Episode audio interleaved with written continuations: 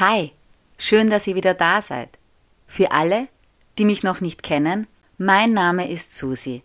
Mit Mitte 20 habe ich meine Liebe zu Italien entdeckt. Und nun möchte ich euch mit meiner Geschichte, mit meinen persönlichen Erlebnissen und Erfahrungen helfen, euren Italienurlaub zu planen oder euch ein bisschen Italien ins Wohnzimmer zu holen. Heute erzähle ich euch von meinem ersten Job am Kolosseum und warum dieses Monument für mich das Herz der Stadt ist. Damit ihr jetzt entspannt zuhören könnt, findet ihr weitere Tipps und Infos auf www.mitsusi.reisen.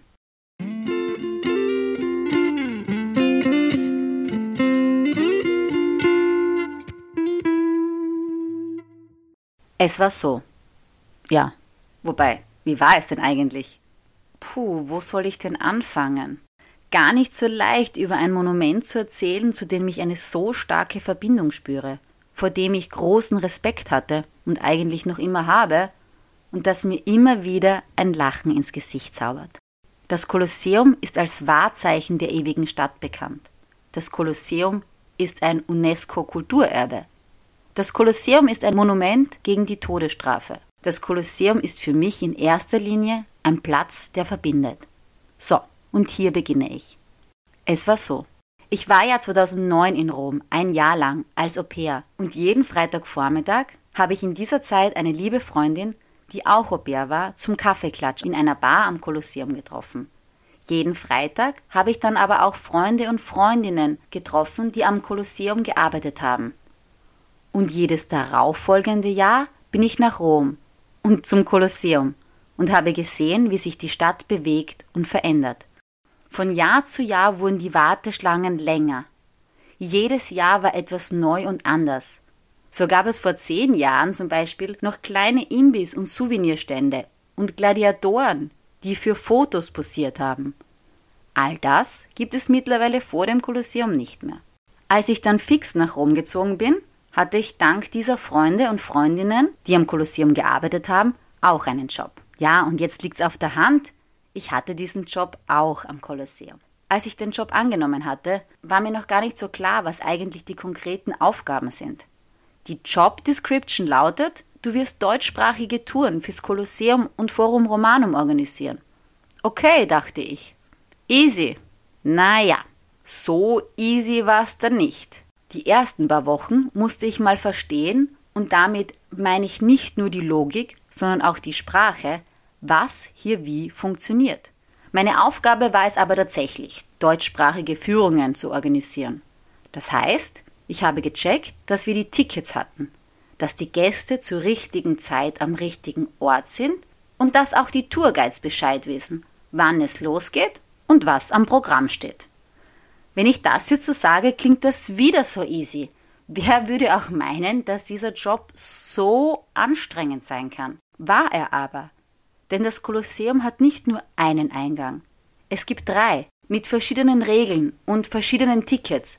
Es gibt so unglaublich viel Touranbieter und so viele verschiedene Möglichkeiten, Vorschriften und Regeln. Es gibt enorm viele Touristen. 2019 waren 7 Millionen Menschen am Kolosseum. Das sind knapp 20.000 am Tag. Und dann gibt es noch tausende Menschen, die nur am Platz stehen und nicht ins Kolosseum gehen. Es gibt ungeduldige Touristen, die nicht warten wollen. Es gibt Technikprobleme. Es gibt Menschen, die an Kreislaufproblemen leiden. Es gibt durstige Tourguides. Es gibt einfach 100 Dinge, die passieren, mit denen du gar nicht rechnest also war ich eigentlich auch Troubleshooter, Organisatorin und Problemlöserin für alle Lebenslagen.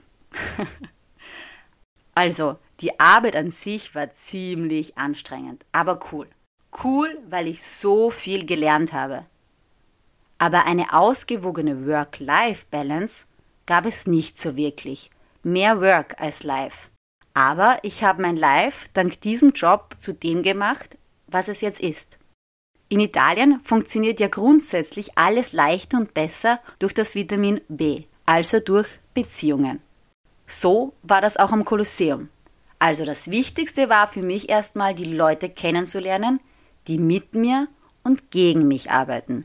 Wer ist Mitspieler, wer ist Gegenspieler? Wie dicken die Menschen hier?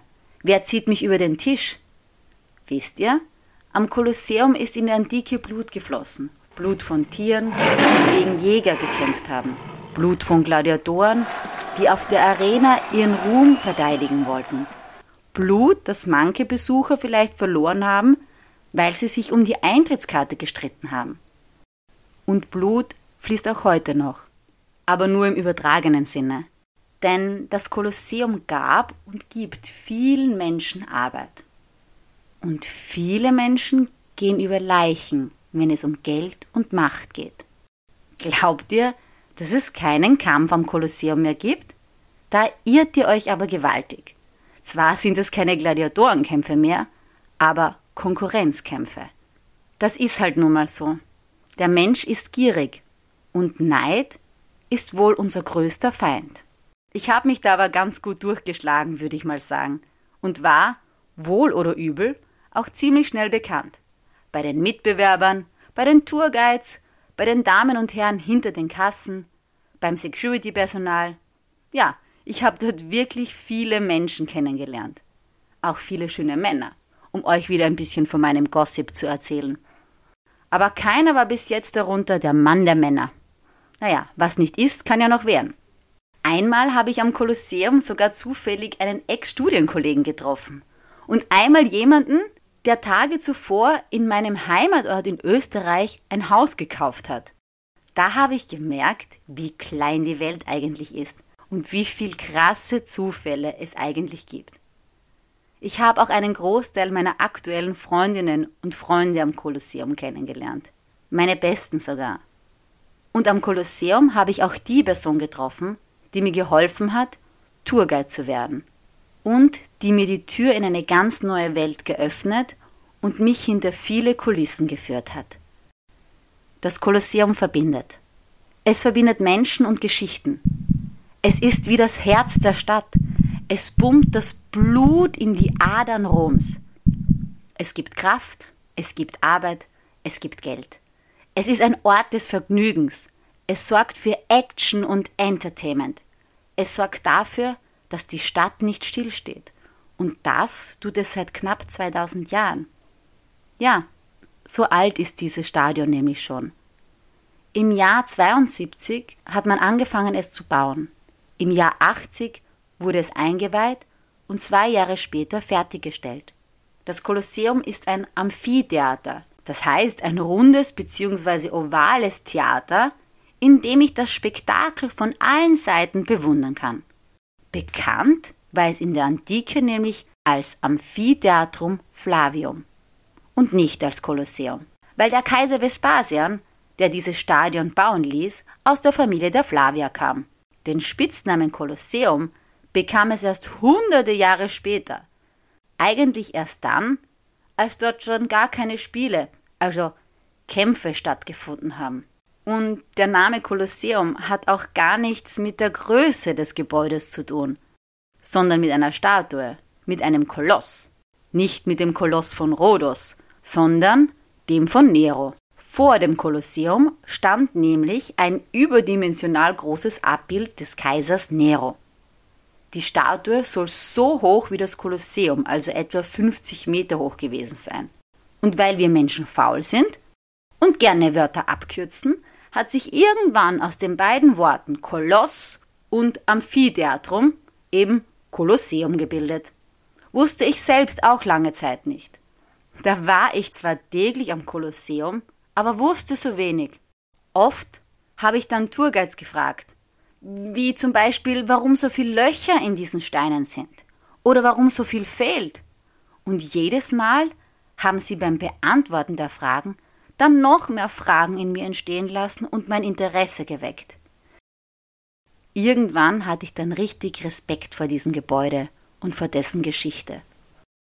Also, es ist schon nicht ohne, dass ein Stadion das im ersten Jahrhundert nach Christus gebaut wurde, heute noch Vorlage für quasi alle Stadien der Welt ist. Es ist schon krass, dass schon damals 50 bis 80.000 Menschen in das Kolosseum konnten. Es gab 80 Eingänge, fünf Etagen, Toiletten, Trinkwasserbrunnen, Souvenirläden. Es gab alles. Und alles ist am Ende auch irgendwie logisch. Aber nichts ist offensichtlich. auch wenn aus 80 Eingängen drei wurden. Und auch wenn es nicht mehr 80.000 Menschen sind, die gleichzeitig in das Gebäude können, die Funktion des Kolosseums hat sich im Laufe der Zeit nicht verändert. Wenn ich ans Kolosseum denke, dann denke ich auch an all die lustigen Geschichten, die mir dort passiert sind. Zum Beispiel wurde ich dort, also als ich noch meinen Checker Troubleshooter Job gemacht habe, von einigen deutschsprachigen Touristen gefragt, warum ich denn so gut Deutsch spreche, beziehungsweise wo ich das gelernt hätte.